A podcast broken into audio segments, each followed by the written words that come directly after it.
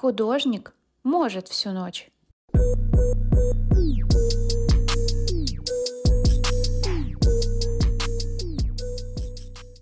Всем привет! Меня зовут Таня Слобода, и мои подкасты про творчество и как его развивать, чтобы монетизировать и сделать это профессией жизни. И сегодня мы с вами поговорим про синдром новичка в творчестве. Это часто встречается у многих учеников с курса по современной каллиграфии, и, как правило, он играет очень большую роль в становлении художника. Синдром новичка – это не просто временное состояние, это такая целая цепочка, которая тянется друг за другом, уводя тебя все на большую глубину.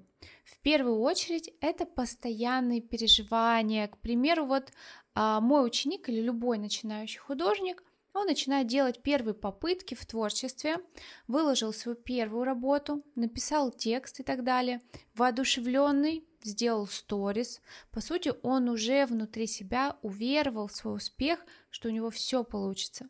Он уже твердо убедился, что у него есть определенные навыки, которые получены на обучении. То есть это уже твердые навыки. Это может быть даже эйфория какая-то, когда ты загорелся идеей и хочешь ее продолжать. И в этот момент человек перешагнул через свой страх и неуверенность, тем самым сделал первый шаг. Второй шаг на этой волне энтузиазма начинающий художник продолжает двигаться в своем направлении. То есть уже мнимая, но уверенность в своих силах она есть, присутствует. Тут уже подключаются процессы рисования, создания видеоконтента, накопленный опыт уже прогрессирует. И кажется, что тебя уже просто не остановить, что ты уже такой на гребне волны, просто сам кайфуешь даже от себя. У тебя внутри понимание, что ты все делаешь правильно и верно. И так же, как и на обучении. Ты уверенно проходишь уроки каллиграфии, совсем справляешься, да, уже ощущение, что ты на верном пути, и каллиграфия это вообще твое. Но третьим этапом может стать тот факт, что были слишком сильно завышенные ожидания. И здесь уже начинает э, проблескивать вот этот синдром новичка. То есть в голове у себя человек придумал вот эту красивую картину, как сейчас у него выстрелит видео, пойдут подписчики, появится множество заказов, будет еще больше денег, да, но Получается, что этого не происходит. И тут начинает подкрадываться вот это глубокое разочарование. Ну, мол, как так, да? Я же все сделал правильно, я же все сделал верно. Почему у меня не выстрелило? Тут начинается самокопание, саморазрушение. Как итог, потом признание собственной несостоятельности. Сейчас уже чувство внутри, что тебе хочется все бросить, потому что в голове ты придумал одну картинку, а по факту все вышло не так, как вообще планировалось. И за короткий срок ты не стал популярным, да, как ты хотел, не получил заказов, да, сколько ты хотел, не заработал тех денег, о которых там мечтал, думал, что все получится быстро и легко но еще есть внутри вот это чувство, что все можно исправить, что надежда еще не умерла окончательно, да, мыло веревка еще пока не нужна, но э, появляется вот этот страх, страх, что ничего не изменится, или, например, ты снова попробуешь повторить этот успех, да, вот, вот словить вот эту волну, но факт того, что прогоришь, выгоришь, он начинает тормозить тебя. Это хорошо, если художник, да, начинает искать какую-то информацию, собирать ее, а что можно было бы сделать лучше, да, где я, возможно, ошибся. То есть смотреть и перенимать чужой опыт, это тоже очень классно. И еще круче, если в этот момент рядом с тобой есть наставник, который со стороны может, да, проанализировать, подсказать, потому что тяжелее, когда ты остаешься с этой проблемой один на один без э, получения новых знаний не будет нового результата. И важно в такой момент отследить себя, когда вы начали занижать свои результаты, которых достигали ранее. Потому что наш мозг, он склонен забывать достижения, он склонен занижать их, делая менее значимыми. Да, достигли цели, обесценили. Взяли новую высоту, достигли, снова обесценили. А хочешь большего и большего. По сути, в основе синдрома новичка лежат одни и те же страхи. И, кстати, на этой почве всплывают множество травм детства, бессознательные реакции, проблемы с желудком, пропадание голоса, различные боли в теле и так далее. То, что психосоматика, она начинает нам подсвечивать, что происходит. Вот расскажу вам даже одну историю. А, когда я только собиралась запускать свой первый курс по каллиграфии, я ужасно сильно нервничала. Я то голодала, то переедала, у меня испортился сон. Точнее, была даже вот бессонница началась. Я ходила постоянно напряженная, потому что мне было страшно. Я не знала, что может произойти. Я думала, о боже, а если никто не придет на мой курс? А еще страшнее было, если придет ведь с ним нужно будет работать, то есть страх просто поджимал со всех сторон, и я сама себя в тот момент душила своими страхами, своими загонами, и каждый приближающий день к дате старта моего курса мне становилось все хуже и хуже. Ну что вы думаете, я просто слегла дома после этого, у меня началась э, начались такие страшные боли в животе, температура, я не могла есть вообще, я пила только воду. И если я за день съедала половинку яблочка, это уже было для меня хорошо. Я не вставала с кровати вообще, потому что мой организм просто дал сбой. Я не понимала, что со мной происходит. И через неделю такого состояния меня госпитализировали в больницу. Так в чем же вся соль?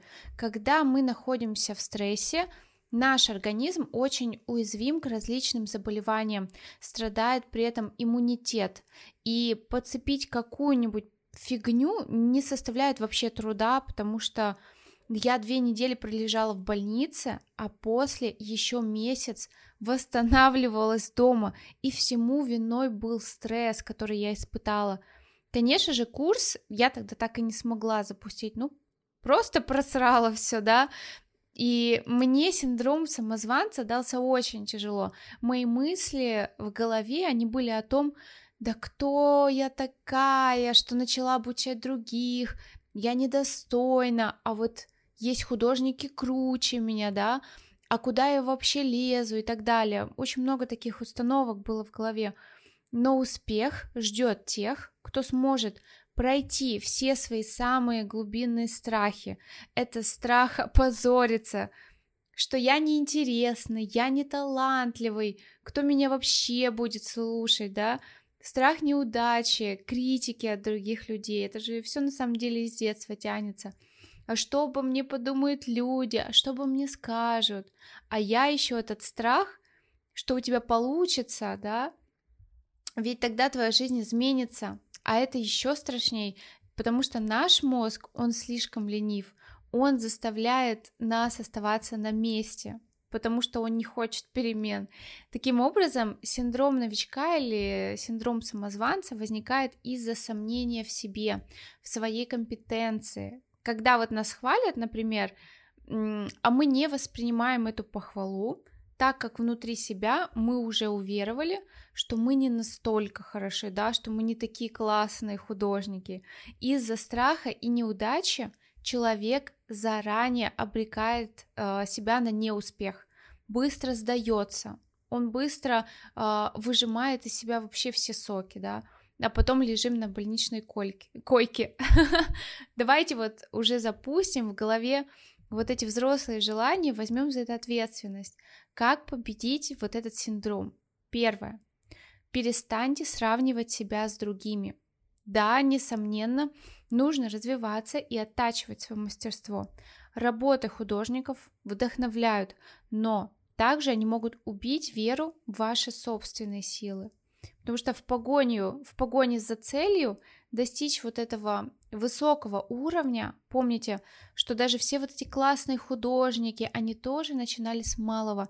Никто, никто даже имея большой талант, да, не создавал шедевры, держа первый раз в руках кисть.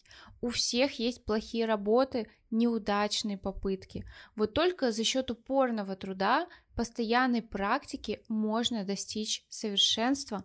Поэтому лучшее решение – это сравнение себя сегодняшнего с собой вчерашним.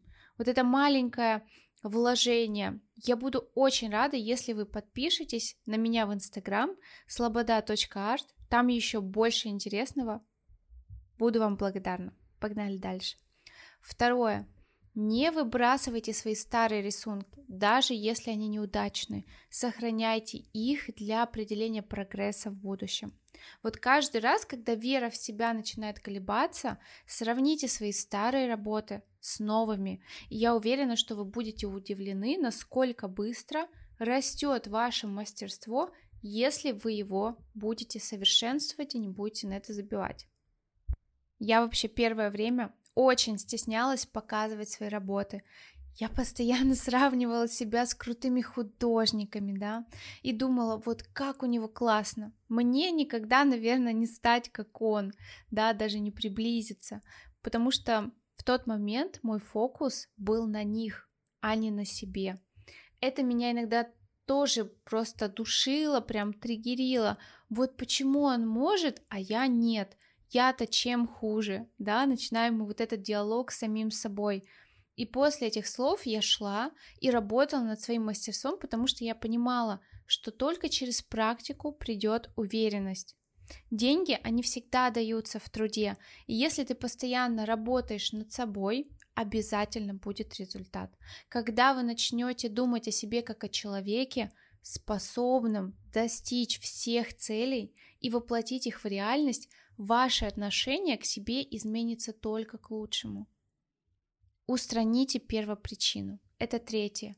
Если вам не хватает обратной связи, идите за обратной связью к своим коллегам, да, может, таким же художникам. Вы можете прийти ко мне на консультацию, где я помогу вам посмотреть со стороны на ситуацию и дать четкие рекомендации, что делать дальше. Потому что очень важно обсуждать проблемы с профессионалами, которым а, вы доверяете, доверяете в своей сфере – потому что замалчивание – это такой частый спутник самозванца, который только усугубляет ситуацию. Четвертое. Не, перене... пере... не переоценивайте интерес к себе, потому что люди реже думают о вас, чем это может показаться, или же вообще не думают о вас, потому что каждый думает сам о себе, каждый сосредоточен на своих делах, Каждый думает э, о своих проблемах, каждый думает о своих интересах. В тот момент, когда вам кажется, что кто-то думает о ваших ошибках, да, это не так. Он вообще может мысленно выбирать, да, пиццу на ужин, которую он закажет, а вы уже начали гонять вот это масло в голове на пустом месте, да. Пятое. Разрешите себе ошибаться. Мы не идеальны, мы не можем нравиться всем, да. Воспринимайте ошибки как новый опыт. Негативный и позитивный опыт – это неизменные спутники развития. В любом случае формула борьбы, она одна. Не сравнивать себя с другими, замечать собственные достижения, таким образом устранять причину. Конечный результат – это восстановление самоценности. Спасибо вам большое всем, кто дослушал до конца. Мне будет очень приятно, если вы поставите этому подкасту лайк. Так я пойму, что я создаю подкаст не зря и хочу, чтобы как можно больше людей услышали и поняли, как разобраться с такой проблемой, как синдром самозванца. thank you